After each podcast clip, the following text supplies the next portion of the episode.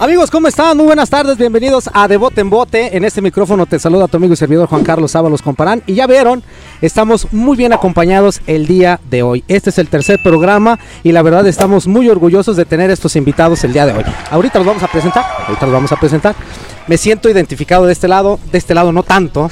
Allá de aquel lado todavía sigo identificado, pero pues aquí está la falla. Ahorita, ahorita vamos a ver si lo podemos cambiar o a ver cómo le hacemos, ¿verdad? Pero quédese con nosotros, se la va a pasar sensacional el día de una plática sabrosita con estos eh, invitados que tenemos. Pero antes, saludo a mis compañeros y amigos. Primeramente, Toño Murillo, amigo, ¿cómo estás? ¿Cómo estás, Juan Carlos? Buenas tardes para todo el público de, de Bote en Bote. Contentos, emocionados con nuestros invitados de lujo que nos acompañan. Perdón, perdón que te interrumpa. Yo estoy emocionado por dos de ellos.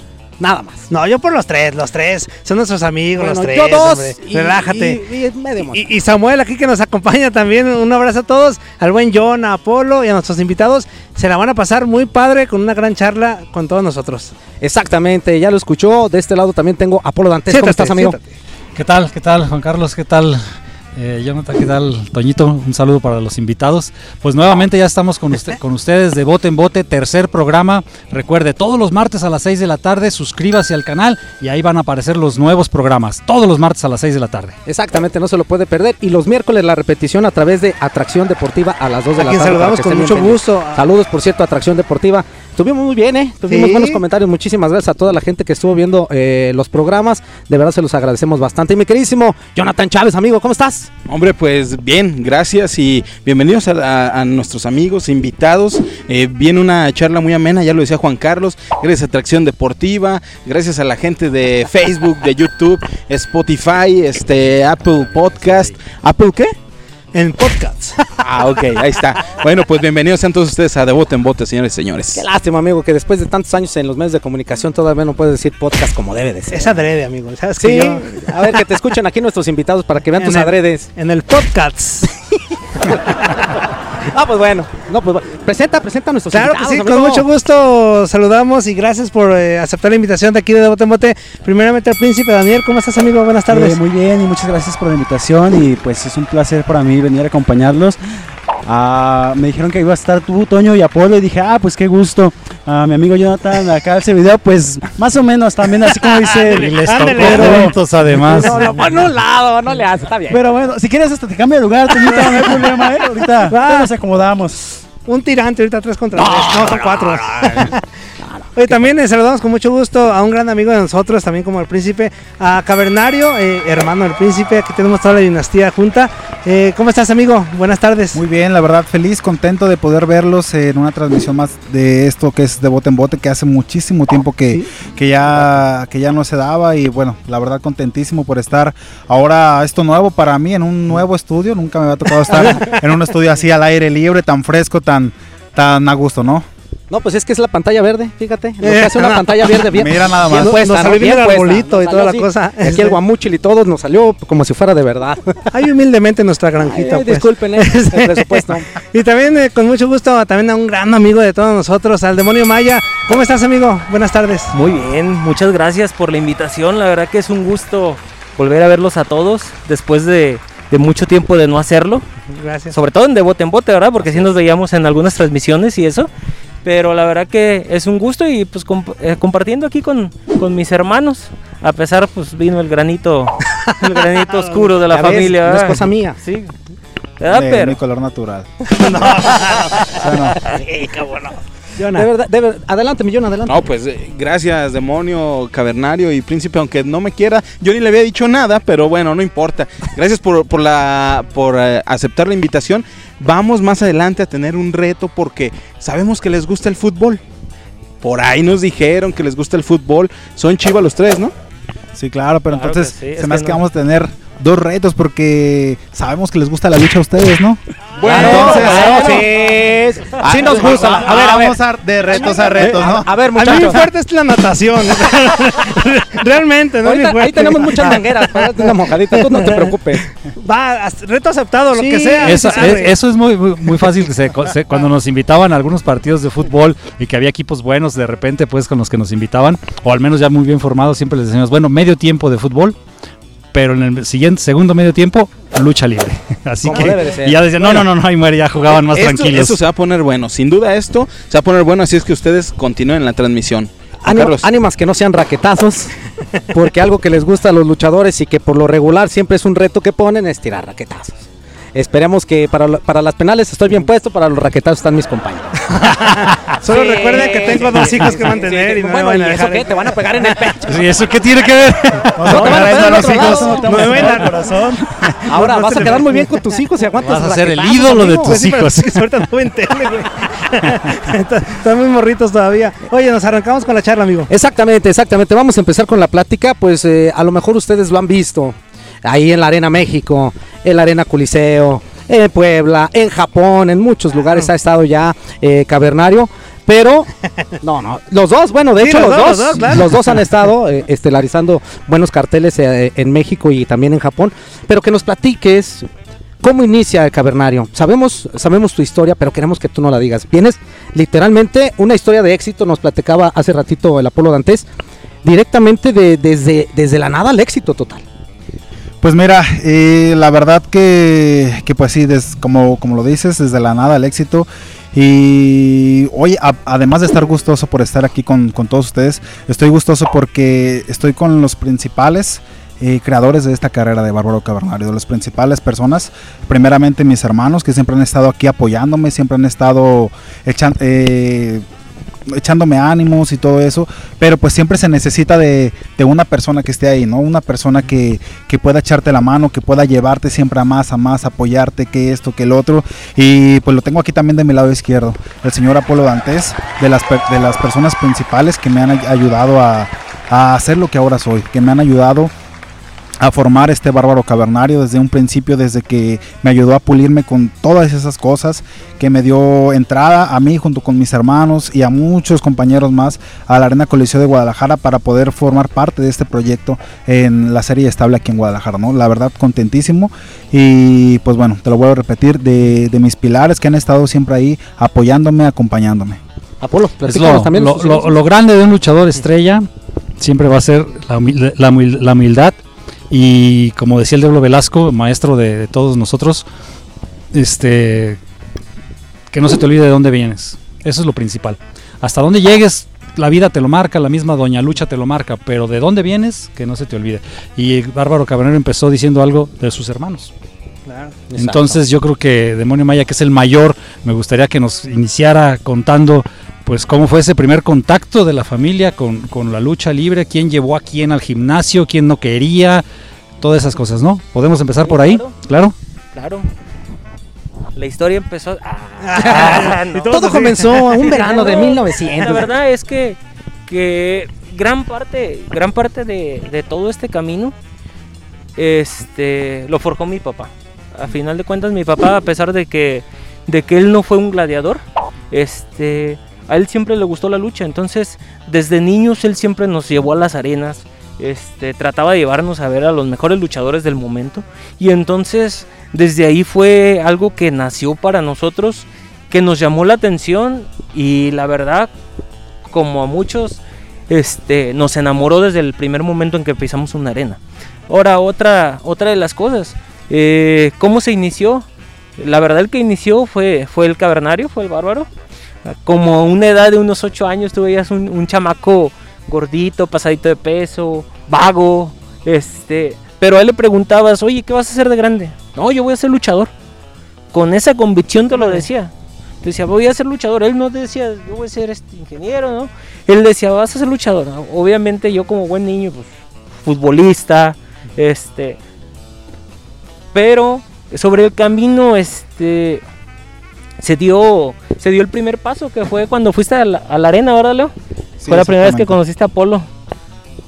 Sí, fue la primera vez que conocí a Polo. Eh, a lo mejor él no sé si él recuerde o no, pero yo tenía alrededor como unos 11, 12 años y, y yo me fui a la Arena Coliseo a pedir informes y pues a ver si me podía quedar a entrenar, ¿no?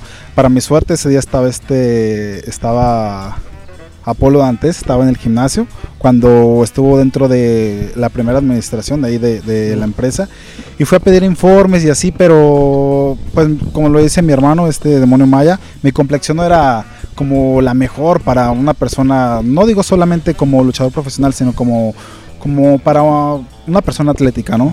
Entonces me quedé a entrenar y yo trataba de echar una maroma y pues no podía, me iba de lado, no me podía parar o cualquier otro cualquier otro ejercicio y no podía.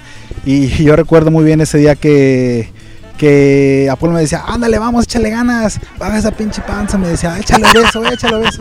Y luego, y luego Con después, tanto cariño, pues, de Sí, los luchadores, ¿no? Ya ves después- que son muy, muy- de mucho después- tacto, pues. Después de ese rato, tacto, pues, claro, yo estaba, o sea, yo no lo tomaba como que muy agraciado, ¿no? O sea, en vez de, de- de decir, ah, pues cotorreo así, pues yo me sentía mal, no sé, de, de alguna manera u otra. Y pues bueno, fue tanto ya el, este, el, pues el apoyo que me daba acá el señor Apolo, que dentro de un rato, vamos a echarle porras al muchacho ya para que, y empezaron todo lo de gimnasio, oh, beso, oh, beso. Yo ese día, la verdad que me salí, pues, pues, Pues sí, mira, claro, sí, yo creo que sí. El pues dos veces significa sí. Sí, no, pues Es que, ¿sabes qué pasa? Uno tiene una escuela del Diablo Velasco y el Diablo Velasco así era. Jamás te iba a echar una porra eh, de porrista. pero tú no eras el diablo Velasco. Pero eso es lo que nos enseñó. Entonces es Apolo Velasco. Apolo. Pero, Apolo pero eso es lo que Velasco. te enseñaron. Si eras bueno, más o menos no te hacían nada. Pero si veías que veía que tenías ciertas posibilidades, era hostigarte hasta que lo pudieras hacer. Es que ahí no puedes decir no puedo. Mm. Ahí tenías que hacerlo porque tenías que hacerlo. O sea, al que le veían eh, ciertas cualidades, condiciones, era, era dale. lo que no podían por ciertas No, cosas, lo no, que no, fuera, no, y le ahí echaban, le echaban, le echaban. te- O sea, Tenías todos que te- hacerlo. Tenían que jalar parejo, pues. Hay unos que tienen la facilidad y que se les da más rápido algún tipo de ejercicios y hay otros que no, ¿verdad? Que Ah, van un solo día a entrenar y ya no se vuelven a parar en su vida a un gimnasio como este. Así es. Y, Total que para no hacerles la historia larga, eh, pues solamente fue un día, recuerdo. Solamente fue un día, salí, salí de la arena coliseo y me fui directo a la casa. No sin antes, me paré en una nievería y me compré un litrote de nieve para, para no sentirme tan mal. La depresión, no- pues, la sí, depresión. claro. Después de eso empecé a, a buscar algún gimnasio de, de lucha libre cerca de aquí de Zapopan porque era donde, donde yo vivía.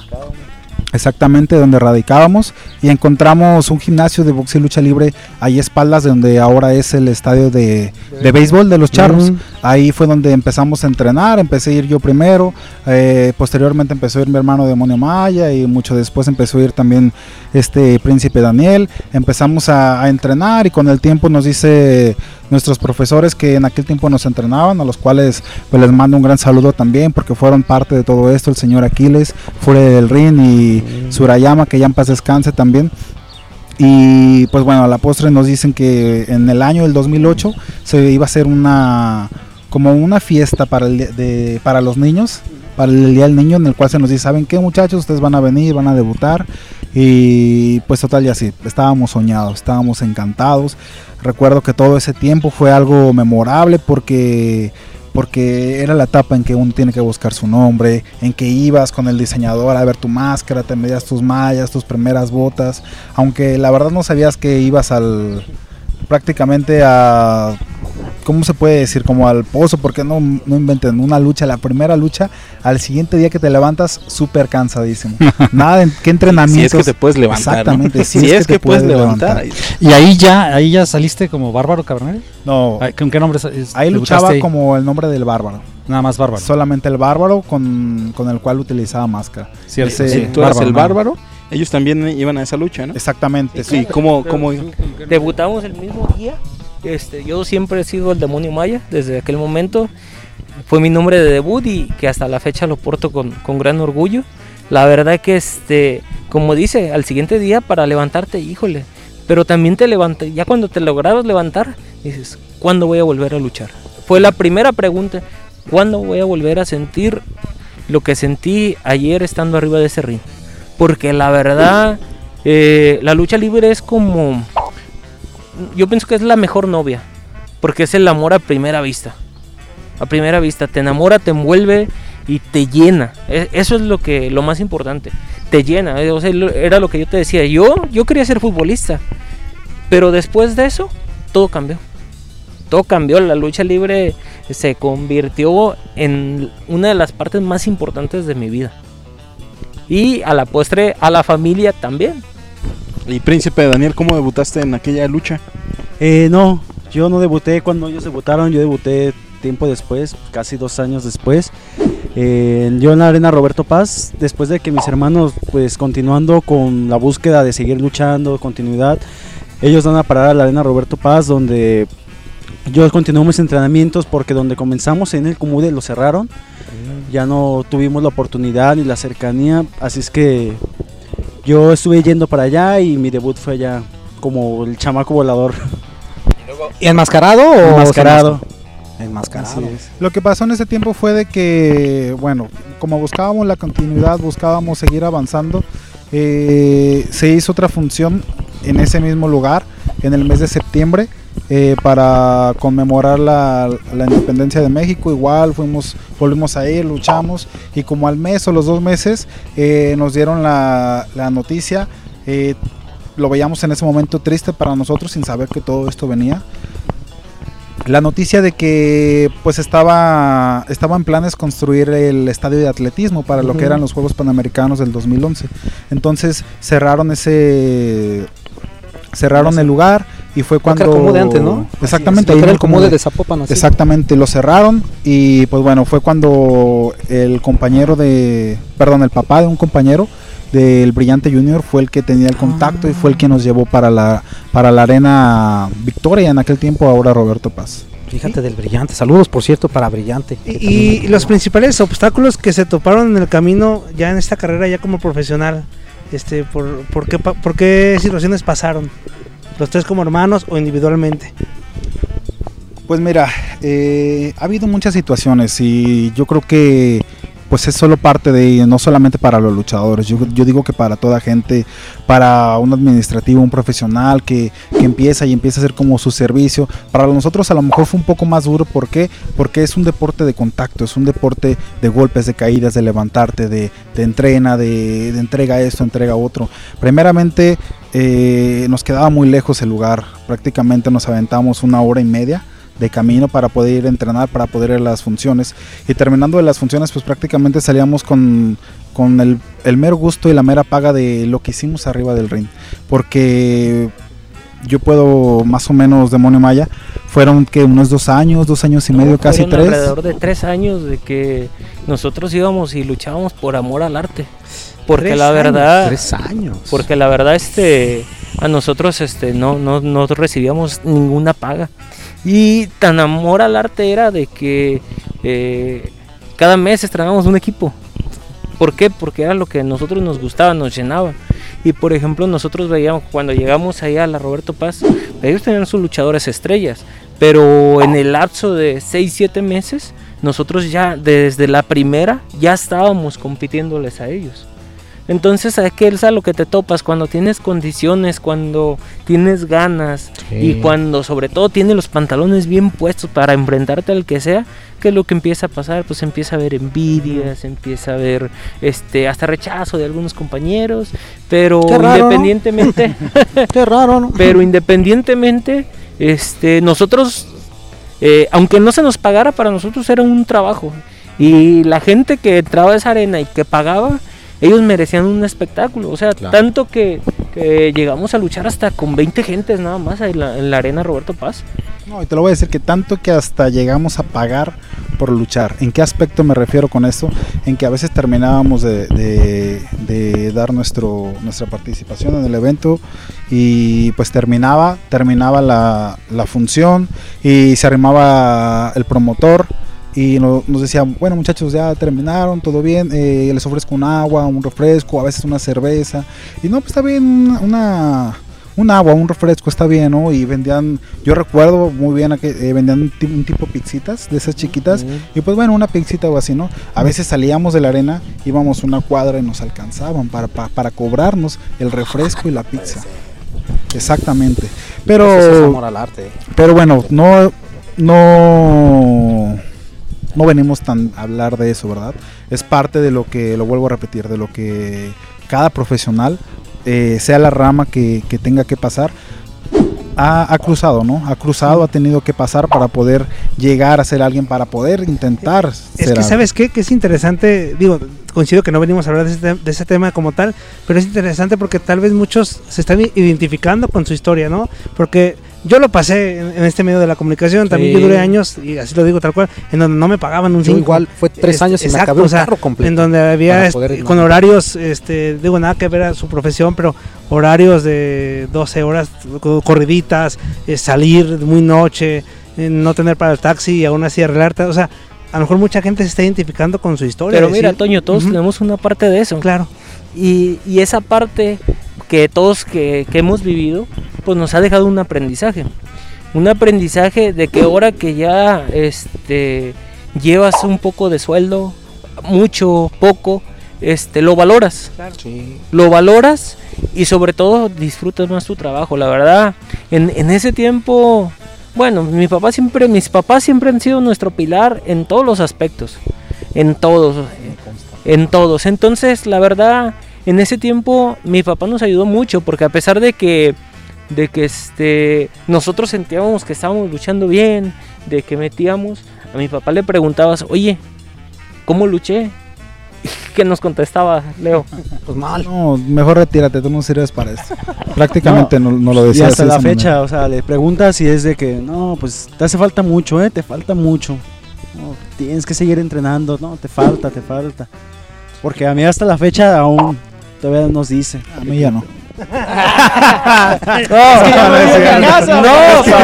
No, no. Hay veces que ah, los papás son tan así que te ven luchar eh, en México algo y te manda. ¿Sabes qué? Vi tu lucha y no me gustó. ¿Sabes qué es lo que pasa? Que cuando le va a decir se retira, por eso ya no le dice, ya sabe, pone pies en polvorosa. Oye, este príncipe, y, y a ti, después de todo lo que te platicaron, ya a lo mejor te tocó también todo ese ese, ese trajinar en, en- en el cuadrilátero, o ya para ti fue un poquito más sencillo después de que tus hermanos más grandes ya te empezaron a ver un poco de camino. Pues sí me tocó pues estar con ellos como más o menos un año en esa situación con ellos. Y hasta que tiempo después el señor Apolo Dantes nos brindó una oportunidad. eh, en De hecho, fue la primera vez que yo lo vi luchar en Dantes Lucha Factory, lo vi. eh, Fue la Ajá, primera vez que te vi en su empresa Dantes Así Lucha es. Factory. Que de primero pues no nos quería tanto a mí y al demonio Maya. Siendo sinceros. Y, y ya, Polo, ya los. ¿Y ahora sí ya? De- Dije, no, ahora sí. Es otra cosa. No, sí nos veía como que decía, bueno, pues ahí para las primeras me los llevo. Ya hasta que después de un tiempo le fuimos, no sé, yo creo que llenando el ojo, ya nos mantenía siempre, siempre era la misma lucha. Bueno, pero mira, no Pero, te quejes. A mí, me, a mí me dijo beso. Mira, a así, beso, y, y armó una porra, Exacto, y armó una, porra, de porra. Y armó porra en contra de él. Y a ti que Yo te creo- grabas en las primeras está bien. Yo creo que porque al principio, al principio no se acordaba, ¿no? Me arma la porra de los martes para recordarme aquellos años atrás, yo creo, ¿eh? Ahí yo creo que todavía no empezaba, ¿no? La porra de los Ya, martes todavía ya no sé. Bueno, eh, lo, lo que pasa, mira, sí es, es padre que el público que nos está viendo, público que le gusta la lucha libre por medio de este programa de, de bote en bote, escuche esta, esto de, de viva voz, ¿no? De lo que es un luchador, lo que ha pasado, porque de repente a lo mejor ahorita nuestros aficionados, los que se están suscribiendo aquí al canal de, de bote en bote y todo Aquí, eso, siempre pues conocen eso. a, Ah, a- a- al, al, al cavernario. Sí, aquí mira, aquí lo puedes ver. Asómate Ahí, ahí, bien. Así con mucha. a- a- por aquí- favor. Aquí, pero con mucha imaginación. Dice Juan Carlos que siempre había querido hacer eso. Siempre, ¿eh? siempre, siempre, ha siempre, querido le hacer hacen eso así. aquí. Y luego, aquí, mira, búscame aquí. aquí. Y donde quiera y le salía. Dije, qué chido. Bueno, entonces ven, ven a un luchador, ya luchar las estrellas, el equipo bonito, las luces, su propio tema musical y bueno, todo eso. Sí, eso es lo padre, pero, pero escuchar de viva voz cómo llegaste a eso, yo creo que, es importante que, se diga. Y bueno, y a mí me consta pues de, ver can- cantidad de muchachos cómo, cómo le han pasado para llegar a luchadores estrellas. Y yo quisiera nada más aportar para, para ya avanzar más en la historia de, de- de esta familia de luchadores. Hicimos unas funciones de Dantes Lucha Factory en la Expo Ganadera. Me imagino que debe haber sido como el 2009, el 10, por ahí, quizás el 11. 2011, porque 11, fue el siguiente año que entraste a la arena. Ok, el 11. Entonces, este, me dice César, Dantes, mi hermano, dice, hay unos muchachos, dice que yo ya lo vi, a dos de ellos me dice, luchar, dice, hay uno que es muy bueno. Dije, ah, pues llámalos. Le dije, llámalos, vamos a verlos, ahí los, los veo en, en esa lucha, en esa función de la Expo Ganadera de Tlaquepaque, ¿no? La clásica que todos conocemos, Ujú. ¿no? La, la Expo Ganadera de ahí, de Tlaquepaque de octubre. Y ahí es donde conocí al demonio Maya y es donde conocí a Bárbaro. ¿no? A Bárbaro con su equipo y todo. Entonces, bueno, sí, inmediatamente les ves a un luchador cuando es bueno, inmediatamente te das cuenta. Así esté verde, eh, esté pasadito de peso, esté flaco, o el equipo esté feo, la zanca al pollo se le ve luego, luego. El- Inmediatamente. El bárbaro en aquel momento. Bárbaro, sí, así bárbaro. luchaba con de- su máscara. Ajá. Sí, estaba feo, viene- pero... Sí. ¡Qué bárbaro! que qué bárbaro estaba. No, no, a lo que iba es que Él y el equipo. Las dos cosas, estaba horrible. Aunque se va, se va a enojar porque él ama a su personaje de No, bárbaro. yo lo sé, pero- yo lo sé que lo ama. Y qué bueno, qué bueno, porque es, es- es- con eso inició. Pero la verdad estaba bien feo. Bien feo ese equipo, bien feíto. Eh, eh, Sí. Y, y era, y era lo que iba, ¿no? Bárbaro. Y después Sí, viene esa lucha de. Pero espérame, pasó máscara. algo ahí que un día luchaste, este, yo, yo la imagen que tengo donde se me vino así a la mente fue, sí, faltó uno, pero previo a eso, yo ya había visto cuando, cuando termina de luchar y yo me meto para, para hablar un poquito con los luchadores y para sacar la siguiente lucha y lo veo que se quita su máscara y, y- y vi esa cara sudada, ese gesto que hizo y el pelo, lo traía cortito, no usaba el pelo largo, pero lo veo así todo despeinado y todo. Me llamó la atención esa, esa imagen, esa, esa expresión de su cara que hizo en ese momento. Yo no sé si estaba triste, contento por su lucha, eso no lo sé, pero esa imagen que yo vi cuando él se quita la máscara, eso fue lo que a mí me dijo. Yo salí del vestidor de ahí, de- bueno, ni siquiera un vestidor, es un corral de las vacas ahí donde nos- eh, que era el vestidor, ¿no? Lo hacíamos ahí vestidor. Cierto.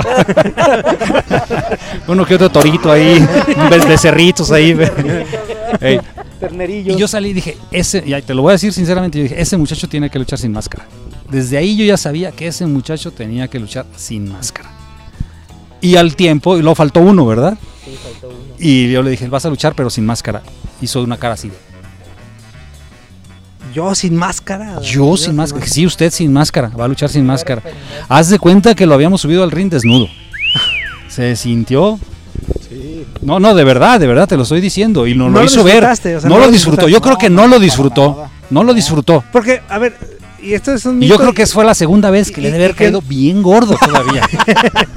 Yo creo que- Para variar. Para variar, porque lo hice primera luchar sin máscara. Imagínate, su personaje del bárbaro quedó guardado ahí en la maleta.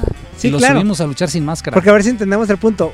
Uno cuando está niño, pues la neta es que le gusta, le llama la atención las máscaras. Es los correcto. Entonces, el hecho de que te digan a ti, vas sin máscara, porque la ilusión yo creo que de, de, de Por alguien, su- ¿no? la principal, exactamente. además de ser me pongo la luchador. máscara y me transformo, ¿no? Es Sí. una realidad. Morillo, la- Sí. Las grandes estrellas, Ajá, creo las sí. grandes estrellas de, de la lucha libre, ¿quiénes son? El santo usa máscara, Santo, Blue Demon Blue usa máscara, máscaras usa máscara. Entonces, ¿qué es lo que sueñas? La máscara, las capas, las chamarras, Claro. los, los autos deportivos. Coco, Coco, ven para acá. No te estés metiendo ahí en la pantalla. Perdón, amigo. ¿verdad? Entonces, pues es eso. Ahí la única ventaja que, que tuvo en ese momento fue que nos tocó luchar juntos, ¿verdad? Y ya más Sí. o menos, porque sí me dijo Apolo, me dijo, trata de apoyarlo porque se va a sentir encueradísimo. Encueradísimo. Ahora otra de las partes que, por ejemplo, comentó el príncipe, el príncipe Daniel que dice, no, de primero casi no nos querían. Sí, cierto, casi no nos querían. Pero también era a veces por, por falta de actitud. Algo teníamos, algo teníamos que en realidad no nos queríamos. Pero en esa expo ganadera, ¿sabes qué fue lo padre, Apolo? A ver, dime. que por ejemplo en, es- en esa expo ganadera, este, vas y dices, bueno, no me quiere, pero yo le voy a demostrar de qué estoy hecho. Y en esa expo ganadera fue cuando subimos en una lucha semifinal. Y me acuerdo que la siguiente lucha era Rayman el Ángel Blanco. Se acaba y luego ya baja Polo. Y, ¿Saben qué? Lo que hagan ustedes, me vale madre. La lucha ya se acabó con estos, ¿no? Es que se chingaron un luchonón de Arena México. Fueron ya, eso que te está comentando, ya fueron quizás algunas funciones después. No es que, yo te voy a ser bien sincero, yo desde que yo llegué, llegué y tuve contacto co- y que tuve control de algunos luchadores, que tuve mi responsabilidad de algunos luchadores, siempre dije, yo no los quiero para compadres. Yo necesito luchadores que tengan calidad, ¿no? Y evidentemente algunos no la tienen. Y ahí es cuando pisas callos. Pero yo me quedo con el gran orgullo de que el que tiene valor, el que tiene cualidades, el que tiene este, aptitudes para luchador, pues que lo, que lo llegue a hacer, porque así me pasó conmigo, ¿no? Sí, evidentemente te ayuda mucho tener un nombre de un papá, de un abuelo y de toda una familia luchística, pero al final si no demuestras tú mismo tus aptitudes, eh, no te ganas un lugar. Entonces, para mí, eh, y lo voy a resumir, como tú dijiste, en todos los ambientes y en todo eso, a la gente que se le da las cosas fáciles y se las dan por amistades, no me gusta a mí, nunca me ha gustado eso. Entonces, siempre yo apoyé a los muchachos que yo les veía que tenían cualidades. Y este es el caso. Entonces, de repente, a lo mejor al principio no no, no, se los expresas tanto, ¿no? So, so, tú estás metido en una función, estás metido en varias luchas, eh, ya terminan su lucha, a veces los muchachos te preguntan, ¿y cómo me vio? Bien, ahorita platicamos, y, Okay. y- pero tú ya sabes, mira, yo te lo dije, cuando yo vi la, la imagen de, de, de, de- de Bárbaro, de Cabrera, de Leo, pues, que se quita esa, me dije, este muchacho tiene que luchar sin máscara. Y cuando vi que cómo terminó esa lucha, ese día, esa, esa lucha que luchó sin máscara, dije, me lo confirmé a mí mismo. Dije, este muchacho tiene que luchar sin máscara. En algún momento ese va a ser su... Si tiene alguna posibilidad de ser luchador estrella, fíjate lo que estamos hablando Bien. en el 2011. Yo ya le veía, si tiene alguna posibilidad de ser luchador estrella, va a ser sin máscara. Porque, como él lo dijo, no es de una talla muy grande, ¿no? Físicamente no es una talla, es una talla regular de, un- de- de- de muchos luchadores. Entonces él tiene que suplir eso con más, ¿no? Porque de repente decía Liz Mar, papá, eh, caballo grande aunque no ande. Y eso es verdad. A veces la talla ayuda Sí, a demasiado. algún luchador y la calidad pues no es tanta, pero con la talla ya supera, ¿no? Y bueno, ahí es parte de lo que se combina. Pero un luchador como, como Leo, que es de una talla regular, pues tiene que dar el doble. El doble para poder sobresalir contra luchadores de tallas más grandes. y nueve ¿no? años después ya estelarizó eh, aniversarios, ganó cabelleras. Ha estado en este, Japón. Se quedó Sí. a. por el Ahí tema viene este antes de virus, que te adelantes, Sí, sí, sí, Toñito, sí, porque viene la claro. plática. Viene un tema que quiero que platique Demonio Maya, porque antes del programa lo estábamos platicando. Ya nos trasladamos entonces al F Volco, Ok. ya conocidos Volco, sí. y todo eso. Entonces yo ya le insistía, tienes que ser cavernario, tien- déjate crecer el pelo. Y, y todavía no lo convencía, ¿eh? Hasta que un día sí le dije, ya inviértele ahí a algo de tu equipo y todo eso. Y, a- y ahorita quiero que esa parte de, de un equipo, de lo que es, para que ya se vaya dando la imagen que tenemos, la influencia que tuvo su hermano. ¿Nos platicas esa historia de lo del equipo, aquel pues. primera vez que ya me llegó de ver a dar como un cavernario? Aquel día, ¿no? Pues Apolo lo traía bien asado. Oye, inviértele porque te ves bien de, de cavernario. A mí me interesa que luches, pero sin la máscara. Guarda tu equipo, a mí tu equipo no, ese no me interesa, inviértele. Y ya estamos ahí en la casa, nos hablan, oye, el jueves en F World, ah, perfecto. Leo, quiero que le inviertas al equipo de cavernario. Dice, no, vamos a la chingada, es que a mí no me gusta ese, no me gusta. Fíjate, fíjate lo que estás Dice- diciendo. no Dice, es que a mí gusta". no, me, me gusta. gusta. No, yo sí. quiero, yo, dice, yo quiero mi máscara. Le dijo, nos dijo una semana antes. Entonces, se llega el jueves de F Volco. Y, es- y no, no hizo nada. No había hecho nada. No él- y no iba a hacer. No, ya, ven, ya ven que las funciones eran a las 12 en F Volco. Sí, en la noche. Este, eran las 7 de la noche y estamos ahí en la casa, estamos platicando y luego me dice, "Ah, ahorita que llegue el Apolo se va a poner y me va a empezar a chingar que el equipo y que... Le digo, mira, no te preocupes, vámonos quitando de situaciones. Yo para ese tiempo tenía un equipo, un equipo atigrado así como de cebra y este, nada más que los viniles pues ya, ya estaban, ya estaban deteriorados. ¿Qué fue lo que hice? Le digo, mira, aquí está el calzón. Al- a las mallas les corté abajo de los viniles. Le corté abajo de los viniles. Entonces, como la parte de abajo traía un resorte, nada más lo volteamos y le volvimos a cortar y ya le quedaron las barbas. No, llegamos a Polo, estaba enamorado. No, eso era lo que quería. Eso era. Cabrón, pues échenle, paguen. Bien, bien. Pues no.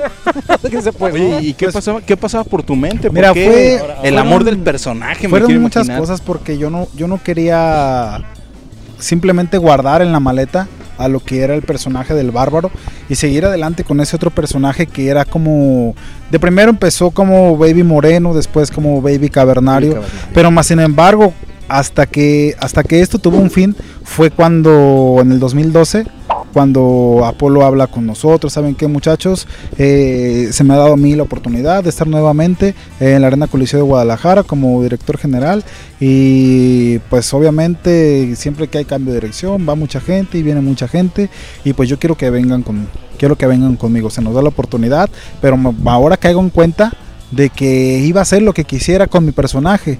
¿Por qué?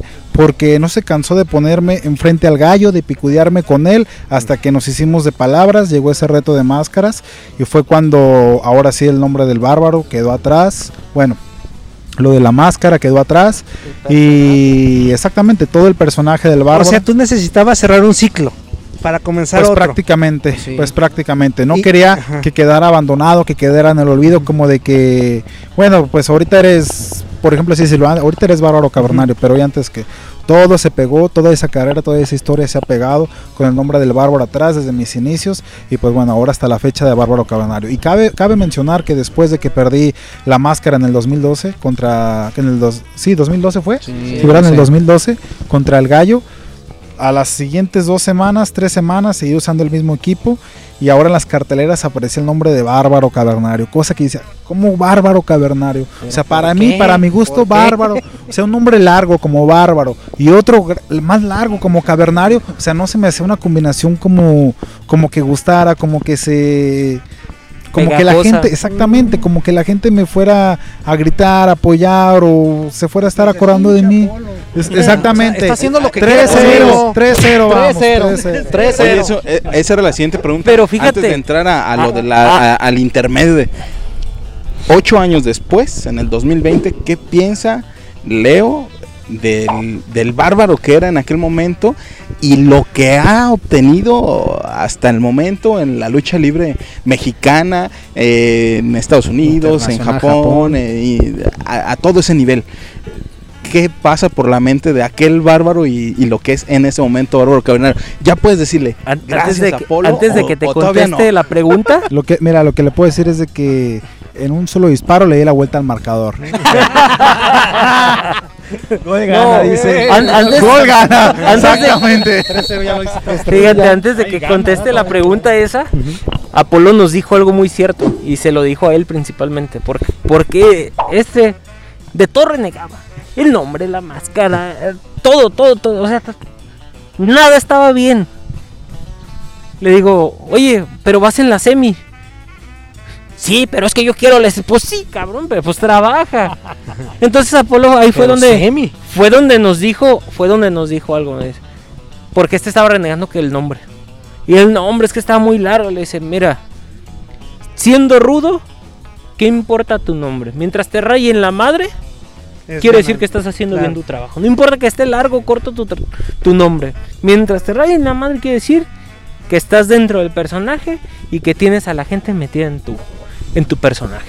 Ahorita que te escucho con atención, eh, demonio, y aprovechando que está el bárbaro y también el príncipe Daniel, de alguna manera tú fuiste el, pues el que les metía como mano dura, ¿no? El consejo, el oye, no te desesperes, el eh, hazle caso a Apolo, aunque no te guste. O sea, tú, tú fuiste esa parte pues esencial para ellos dos de decirles no se desanimen. O sea, eres el, el que de alguna forma los motiva. Pues mira, Toño, a lo mejor puede ser una parte, pero fue una muy mínima parte dentro de lo que es el ambiente. Ok, Porque la verdad, los de la parte completa fueron mis papás. ok. Porque Mm, llega un momento en que aunque luches y no te paguen y, y la gente te aplauda, sí te, de, sí te mueve el piso. Entonces ahí es cuando entran ellos y que te dicen, a ver, allá eres el demonio maya con tu mascarita, aquí eres un cabrón igual que toda la gente. Así Allá que te aplauden y aquí tienes que trapear y barrer sí, igual aquí que todos. bájenle porque aquí, es aquí está en la casa y a mí me respeta como su padre y a ella la respeta como su madre. Entonces, sí fue, o sea, yo, yo a lo mejor por ser el mayor dentro del ambiente, sí fue como, como un aliciente para ellos. Pero en realidad los que llevaban toda esa parte fueron mis papás. Sí, creo que hasta de hecho llegamos a tener un, como un dicho, donde gobierna capitán, no gobierna luchador, ¿se acuerdan? Sí, claro. Y todavía. Exactamente. Todavía, Todavía todavía, hasta la todavía. Oye, príncipe, y tú en tu caso, digo, ya hablamos eh, cómo él les daba el, como el, el jaloncito de orejas o el consejo. Este, ¿Tú cómo fuiste asimilando ese proceso de ser luchador? Obviamente con el ejemplo de tus hermanos. Pues más que nada, el consejo, a final de cuentas, siempre ha existido ese respeto de hermanos. Eh, mis hermanos mayores, yo los respeto y los veo y les hablo igual. No es de que seamos, yo no los veo como iguales, los sigo respetando. Y creo que ese respeto y los consejos que me han dado eh, me han servido mucho y, y irlos tomando me han dado para tomar experiencia. Más que nada, ¿por qué? Porque ellos de rudos también me dan una perspectiva muy diferente a la que yo tengo siendo técnico. Este, los consejos también del señor Apolo, que en su momento pues uno los tomaba como de que a lo mejor lo hice por cualquier cosa, pero ya con el tiempo te vas dando cuenta de la razón que tiene. Eh, a final de cuentas, pues, ¿qué puede decir uno que uno a veces lo toma como de que regaños o, o de que siente uno que está haciendo bien las cosas, pero realmente no es así. Y el consejo de las personas que más saben, en mi caso, pues mis hermanos que bien o mal han estado conmigo, que desde siempre, desde que empecé, me han apoyado, mira, haz esto, haz aquello. Eh, a final de cuentas, pues gran parte de lo que he logrado y de lo que soy es, gracias a ellos, a estas tres personas que están aquí, a mis papás por el apoyo que me han brindado. A final de cuentas, pues como a mis hermanos, siempre nos han dicho, ustedes van a hacer lo que ustedes quieran, nosotros los vamos a apoyar, pero cuando ustedes están haciendo mal las cosas, nosotros vamos a estar ahí para jalar las orejas. Hasta la fecha, yo que so- sigo viviendo en la casa, eh, me toca más ese ya lado. nos. No, se, co- se corrieron Nos corrimos. solos. Corrieron solos. Nos corrimos. Sí, este, tengo todavía ese apoyo un poco más por el sentido de que, pues la convivencia, el de que llego a uno a casa y pues estoy ahí con mis papás, con mi papá más que nada platicando, de que pues de la lucha y mis hermanos pues no tienen tanto esa posi- posibilidad hoy en día, ¿por qué? Porque tienen su familia, tienen que ir a su casa, no es de que llegan, deja voy con mi papá ahorita acabando la lucha, no es de que, a ver, ya fuiste a luchar, vámonos a cenar. ¿Qué hubo? No, inclusive a veces No. hasta las mismas familias los Y- y acompañan, por ¿no? ejemplo- y por ejemplo, lucha, o ¿sabes están ahí en la, en la misma arena. Eso que habló él es la parte familiar, porque también está la parte luchística. Por ejemplo, eh, bueno, con, con Leo ya casi no se da, pero conmigo sí se llega a tener combate en, en- dentro de la arena, dentro de un cartel. Y, y, por ejemplo, estamos en, en casa, puede que estemos en casa el mismo día. Y es lo que es el dicho que siempre hemos aplicado. Aquí en casa, aquí abajo somos hermanos. Arriba del ring somos profesionales. Y tú eres el príncipe Daniel y yo soy el demonio Maya. Y vamos a darnos con todo. y vámonos. No, y Sí, les- claro. Y les, y les ha tocado enfrentarse Sí, muy sí, sí, sí, seguido, sí. ¿no? Sí, sí, sí. se enfrentan. Y es que... Es final más, de hecho, una vez nos dejaron sin cenar, ¿eh? Por un enfrentamiento de esos, ¿verdad? Sí, y es que es a final de cuentas, la gente paga un boleto y a ellos qué les importa si somos hermanos, amigos, lo que sea. Este, él es rudo, yo soy técnico y la gente va a ver un espectáculo y nosotros porque somos hermanos, pues no nos vamos a privar de pues darnos con todo, como se dice.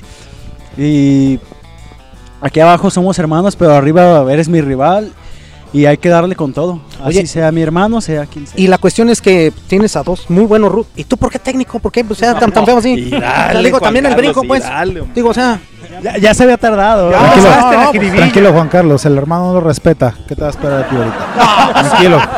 ya sé. ¿sí o no? Tranquilo, amigo, Ya sé. tranquilo. Eh, pues más que nada en mis inicios, pues yo tenía un peso pues muy bajo y como que de rudo no creía dar el ancho, siendo sinceros, pues Es que tu carisma es distinto. aparte, Sí, sí, también se fue dando, se fueron dando diferentes situaciones. Cada quien tiene su carácter, su estilo Ujú. luchístico.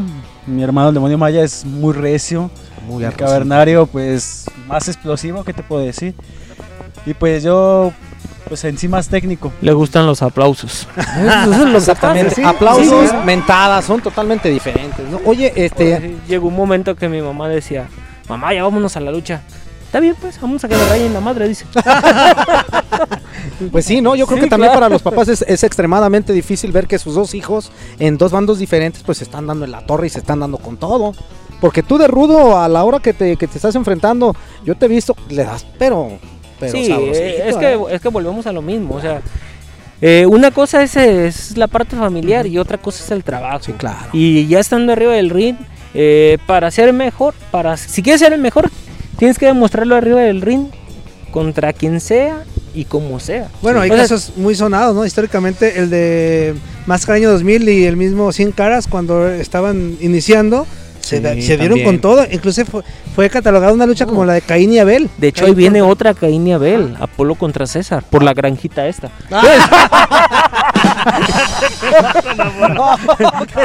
Pero esa. Esa es otra historia. Esa es otra historia.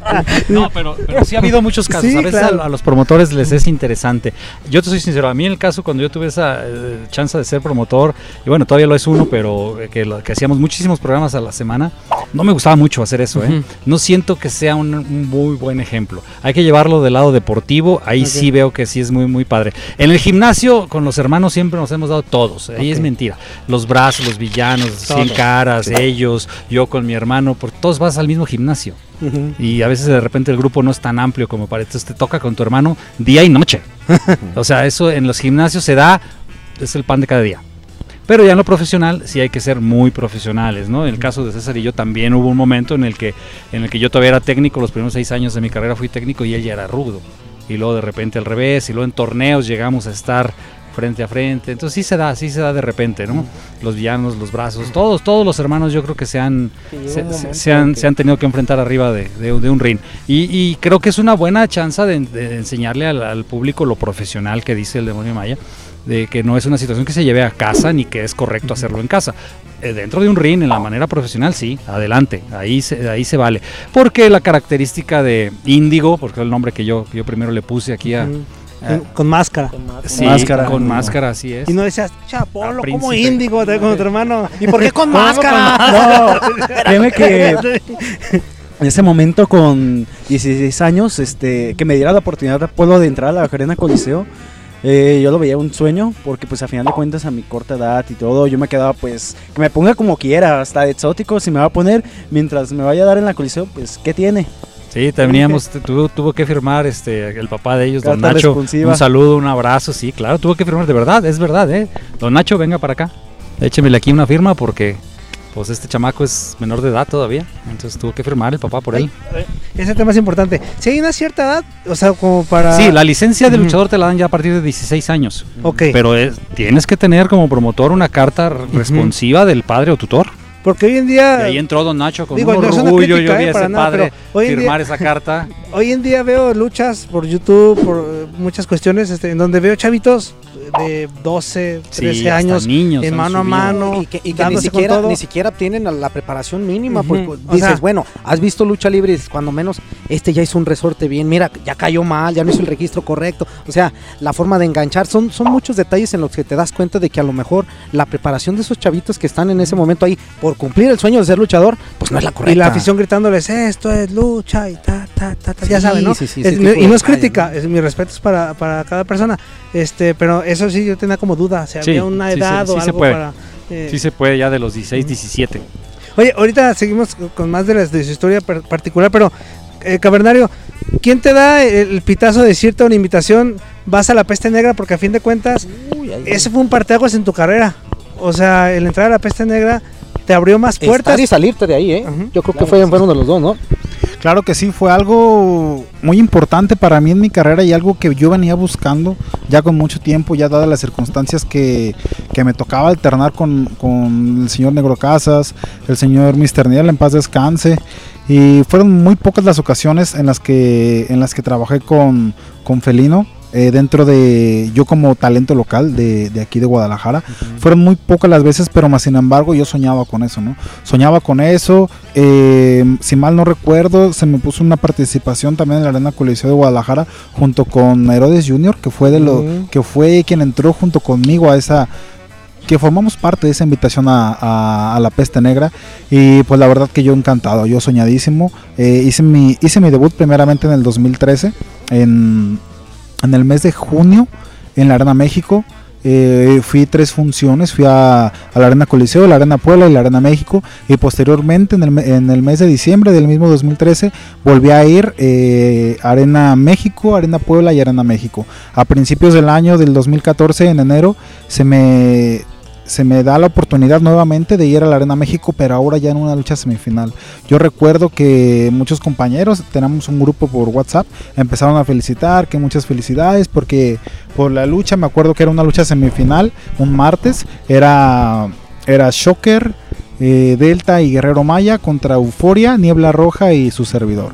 Y pues yo estaba contento, estaba soñado porque yo no podía creer que me iba a enfrentar con ellos teniendo a estas dos estas dos grandes ya figuras de la lucha libre para poder enfrentarme con ellos aquí en la Coliseo de Guadalajara hasta que hasta que dos días, tres días y leí el cartel en la parte de arriba cuál fue cuál va siendo mi sorpresa que decía Arena México. O sea, una semifinal en la Arena México estaba súper nervioso. Me acuerdo que platicaba con Euforia, no, es que vengo muy nervioso, no sé si ahorita bajando las escaleras estaba pensando muchas tonterías, no me vaya a caer, no algo, no lo otro. Oye, y con el carácter que se carga euforia. Exactamente, Qué sí, exactamente. Exactamente, la verdad, bueno, me llevo yo muy bien con él, le mando le mando un gran saludo, pero sí yo estaba súper nervioso, me acuerdo que a esa función me acompañó mi hermano, el más pequeño, este Nachito, que ya de Nachito no tiene nada, le mando un saludo también, que siempre, que siempre ha estado acompañándome en mis giras, así como no, ¿verdad muchachos? Cancún, Ciudad No, de hombre, México. pues igual si quieres alguien que te cargue la maleta, ¿verdad? Pues El no Nachito pasa nada nada, perdido. Japón, Sí, vale. lo sé. Y me acompañó mi hermano Demonio Maya. Me recuerdo que, que el mismo martes nos fuimos de aquí en la mañana en autobús. Llegamos y estuvimos como cuatro horas, ¿te acuerdas? Ahí deambulando en la Ciudad de México. ¿En autobús todavía? Sí, en autobús. En autobús. No teníamos, no tenía bien a dónde llegar. Y pues nos quedamos ahí deambulando, fuimos a comer y ahí estuvimos a la hora de la función. Nos fuimos a la arena y terminando la función, pues ya nos regresamos a, nos regresamos a casa, ¿no? Pero la verdad algo, un encuentro, algo soñado, muy contentísimo, la verdad. Y creo que pasó una semana dos cuando aquí Apolo Dantes al- eh, en esos días me da la noticia de que terminando la función del martes a la cual yo trabajaba aquí en Guadalajara tenía que traerme mis cosas porque yo me iba a ir a grabar eh, algunos videos a la Ciudad de México. Eh, pero yo no sabía nada hasta que empezamos a grabar. Está creo que todavía el video en YouTube. Y Mr. Nieve empieza a hablar que éramos los nuevos personajes para la peste negra. Pues contentísimo, la verdad. Como, ahora sí que como anillo al, dedo, mi personaje, eh, mis mi perspectiva, mis características de lo que era mi personaje al entrar a la peste negra. La verdad que contentísimo y pues un, un punto y aparte y una vuelta a la página para continuar con, con esta carrera, ¿no? Es, es muy padre eh, escucharte que cómo, cómo te llegó a ti la noticia, ¿no? De repente uno, pues al estar ahí en la arena tenías un poquito previo a eso, ¿no? Yo había platicado, de repente los luchadores ya cuando llegamos a una etapa más madura ya ves las cosas distintas. Y Mister Niebla, que en paz descanse, y bueno, en ese momento él buscaba ya, ya él ya vislumbraba a alguien. Ya, ya estaba él con los ojos abiertos, con las antenas abiertas, se salía un poquito ya de su personaje y salía a ver las luchas. Y me decía, ese muchacho me, me agrada, le digo, llévatelo. Te, sí te funciona, sí te lo recomiendo, sí te, va, sí te va a funcionar. Y lo volví a ver otra función y lo volví a ver otra función. Entonces de repente se van dando esas cosas este, para que, para que se, dé, se dé el caso, ¿no?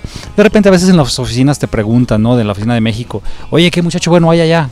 Pues este y este, son los que ya están, eh, puede haber más, pero no están todavía maduros para que ya tengan la responsabilidad de una Coliseo, del DF o una Arena México sobre todo sobre todo la Arena México, ¿no?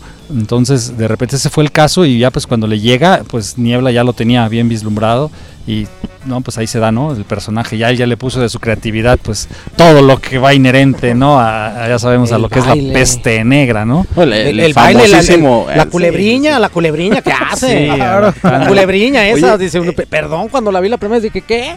¿Cómo, cómo es eso? Hasta parece que es truco, ¿no? Hasta parece que, Sí, hombre. que- que algo compra o sea, y ahí. qué habilidad, ¿eh? pero- Oye, Pues aunque parezca que no, pero yo les apuesto que ninguno lo pudiera hacer. No, no, no, Yo no. les apuesto No, la verdad es que no. si Yo quieren una vez hacemos intenté mejor ese reto antes del de la lucha. Una ¿no? vez lo Ese intenté. reto va a ir mejor. Ese reto, ¿verdad? Yo te voy a decir, Nos yo te- mejor. oye, yo te voy a decir la verdad. Una vez yo lo intenté y me debía haber puesto a ver. Fue una, una cosa Oye, Bárbaro. ¿qué, qué, ¿qué implica o qué significa Mr. Niebla en la vida del bárbaro cavernario?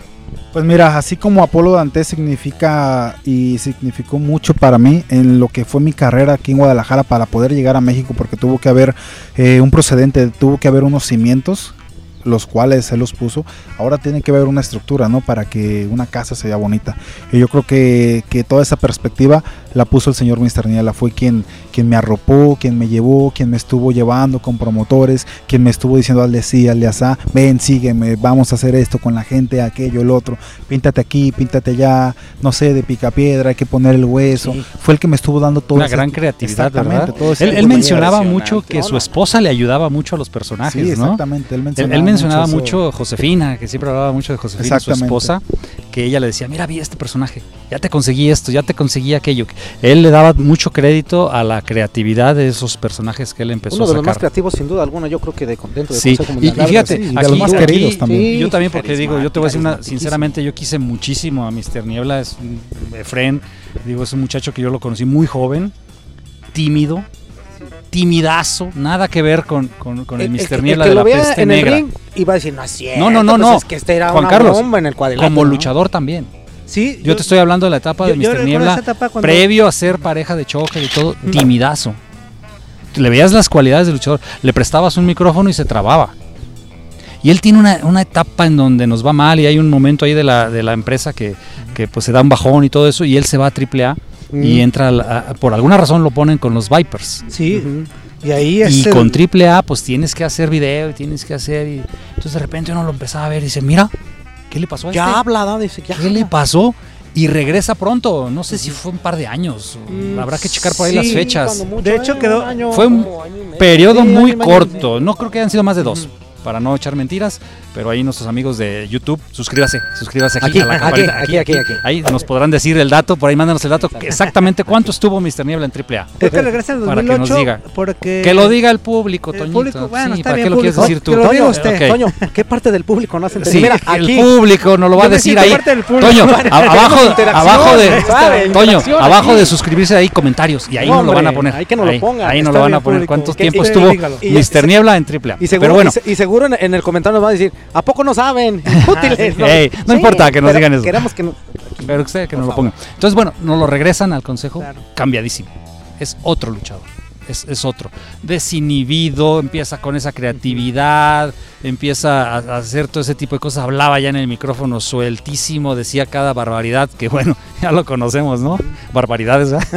Hablando de barbaridades. Sí, Hablando de- otra vez, Otra. Y bueno, ahí se... 4-4, 4-4. Fíjate cómo, cómo, cómo en, la, en la lucha libre y en la vida misma se van dando las situaciones, ¿no? Y ya le toca, ese Mr. Niebla, ya ese Mr. Niebla que estamos hablando, es el que le toca ya a, a Bárbaro Cavernario, ¿no?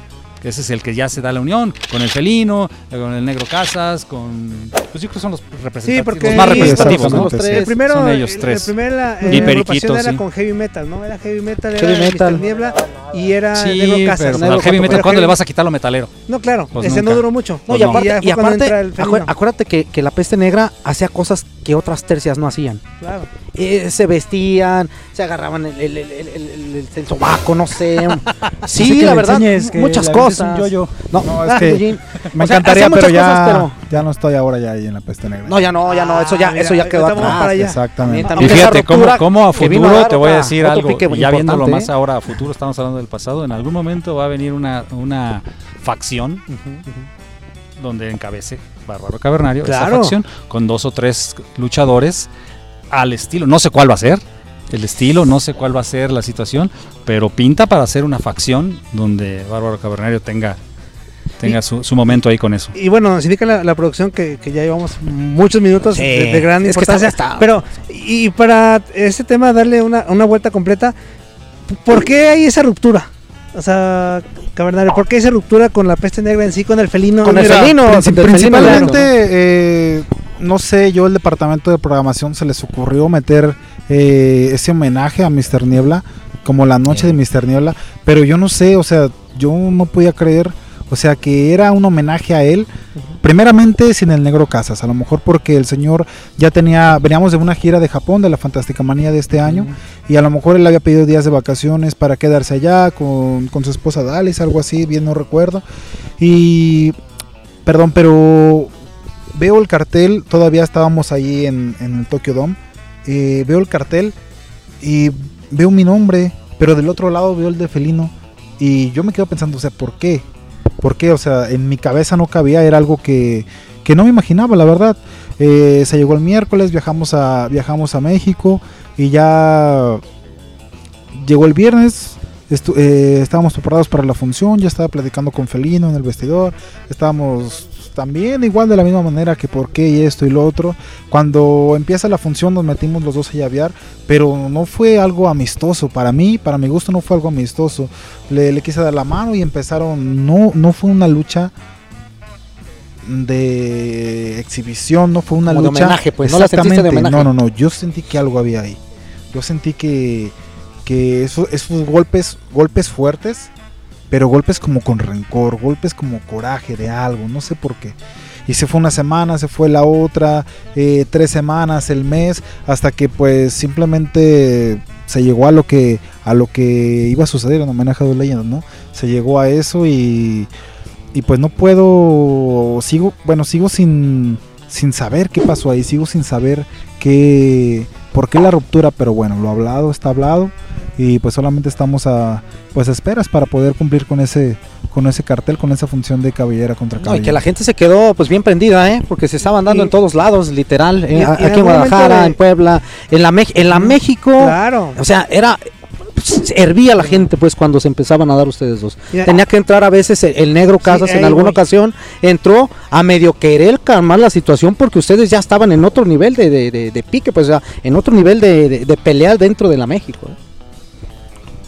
Pues sí, es algo difícil, te lo vuelvo a repetir, es algo difícil que todavía no logro... Me llama la atención, pues o sea, lo veo así como diciendo, pues es que no sé cómo decirte. Y porque sí, y que, se dio y que el y, negro pues, sí, muchas pues, veces pero- quiso, en entrevistas decía, es que no ¿Pero sé qué está qué? ocurriendo y, y no sé qué hacer. En algún momento decía, no sé si ponerme al lado de mi hermano por la sangre. Dice, al cavernario también lo estimo mucho, lo quiero mucho porque de alguna forma también en busca de un, de un ídolo él también fungió como, Sí, claro como su sí, maestro. fue mi Inclusive, maestro, entonces, de mucho- en algún momento hasta te sorprendió funciones la también. entrada también de, de- del negro, que decía, Claro que bueno, pues es que no sé qué pasó Me- con él, o sea, estaba sorprendido en todos lados. Me sorprendió y no, ¿por qué? Porque al final la, la sangre llama y yo lo puedo Sí, decir. claro. Yo soy profesional y así me toqué un día luchar contra mi hermano Daniel. Si un, día, si un día veo que ya lo están lastimando, que lo están tundiendo, yo no me la voy a pensar para entrar también. Yo, yo no me la voy a pensar por ninguno de los dos o por el otro que, que tampoco es luchador. No me la voy a pensar de esas maneras, entonces vuelvo a lo mismo. Me sorprendió y no.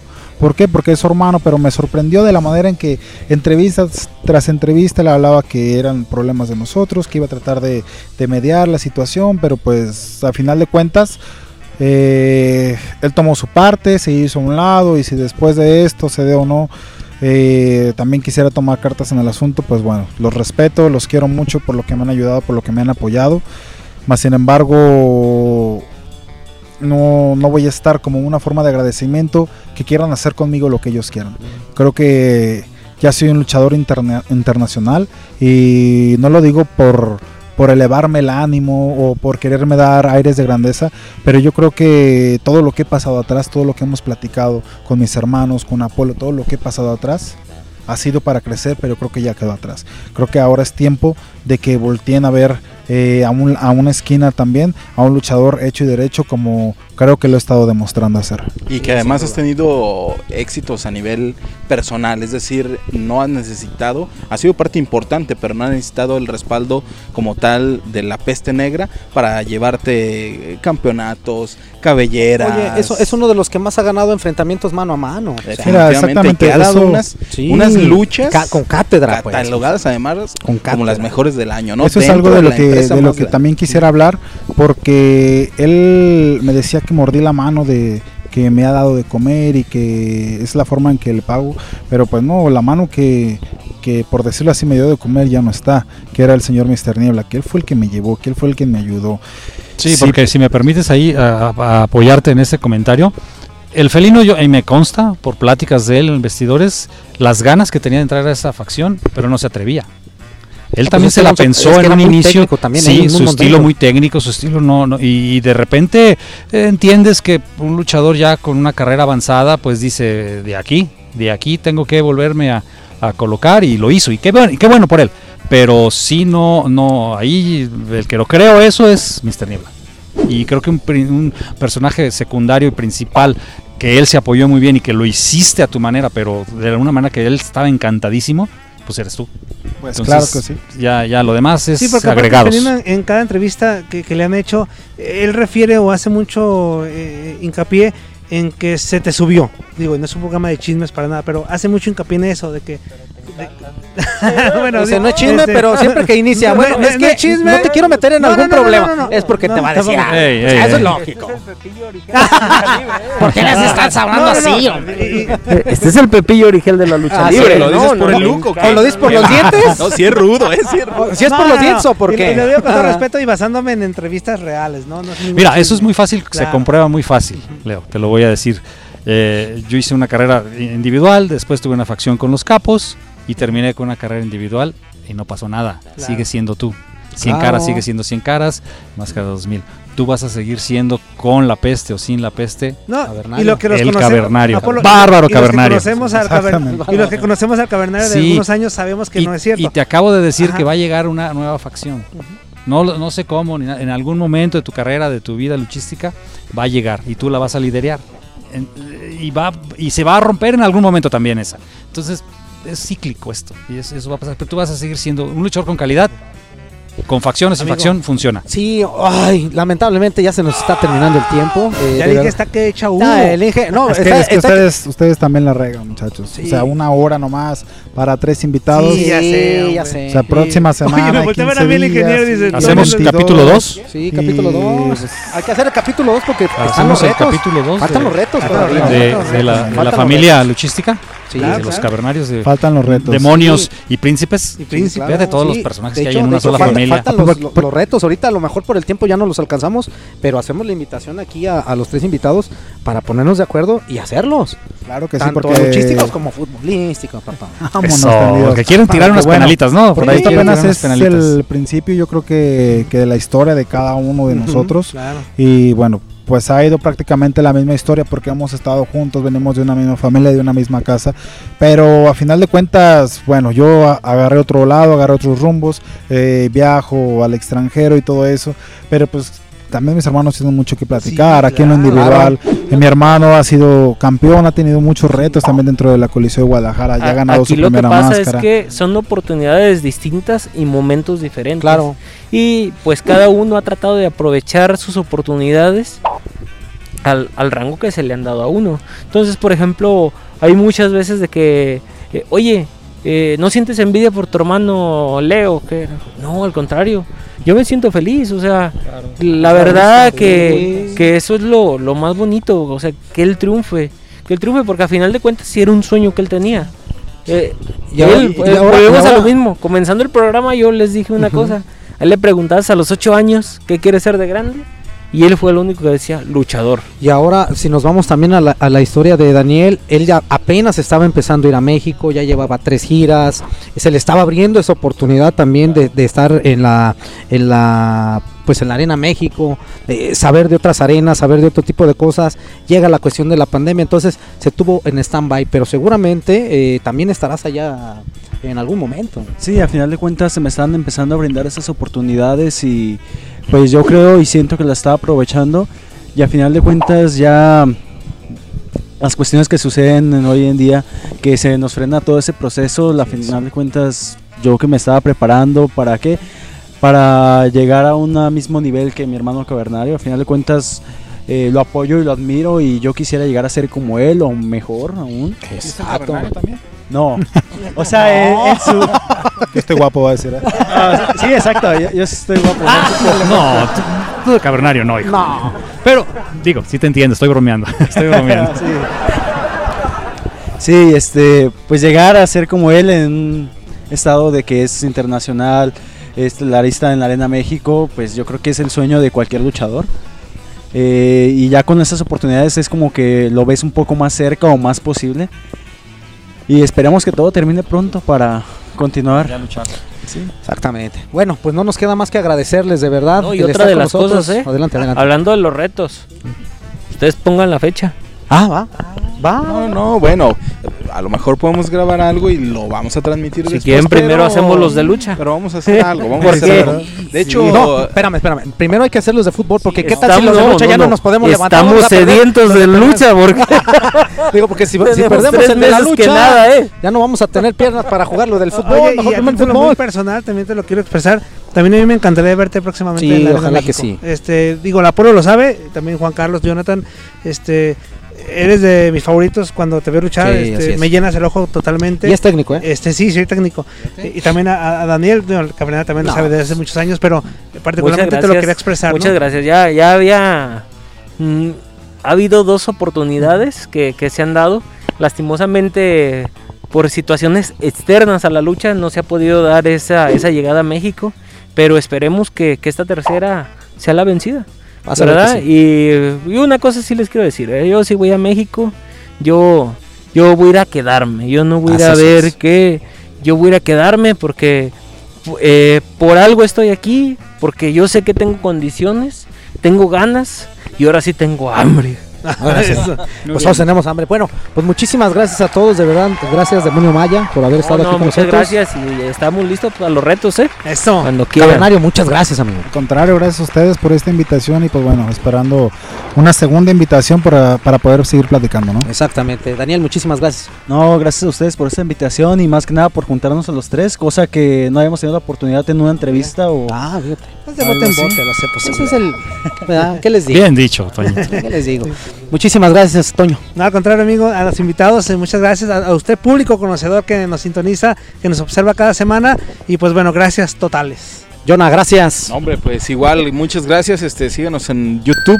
eh, Atracción Deportiva también, miércoles a las 2 de la tarde, los martes a las 6 de la tarde en YouTube, Facebook, eh, también estamos en Spotify, en Apple Podcast, en Apple qué? En podcast. Uy, uy, uy, Ahí está. Dios. Entonces, muchas gracias y usted siga al pendiente porque tenemos muchísimas sorpresas, además de un re- reto pendiente con los Exactamente, muchachos. exactamente. Gracias, Apolo. Gracias, gracias a todos ustedes. Suscríbase. Exactamente, gracias a la producción, a Naomi, al buen Inge, a Orlando, a Fufito. También le mandamos un abrazote, muchísimas gracias. Yo soy Juan Carlos Ábalos, comparando amigo y servidor. Y sigue, sigue en sintonía de De Bote en Bote. Muchísimas gracias, buenas tardes, adiós.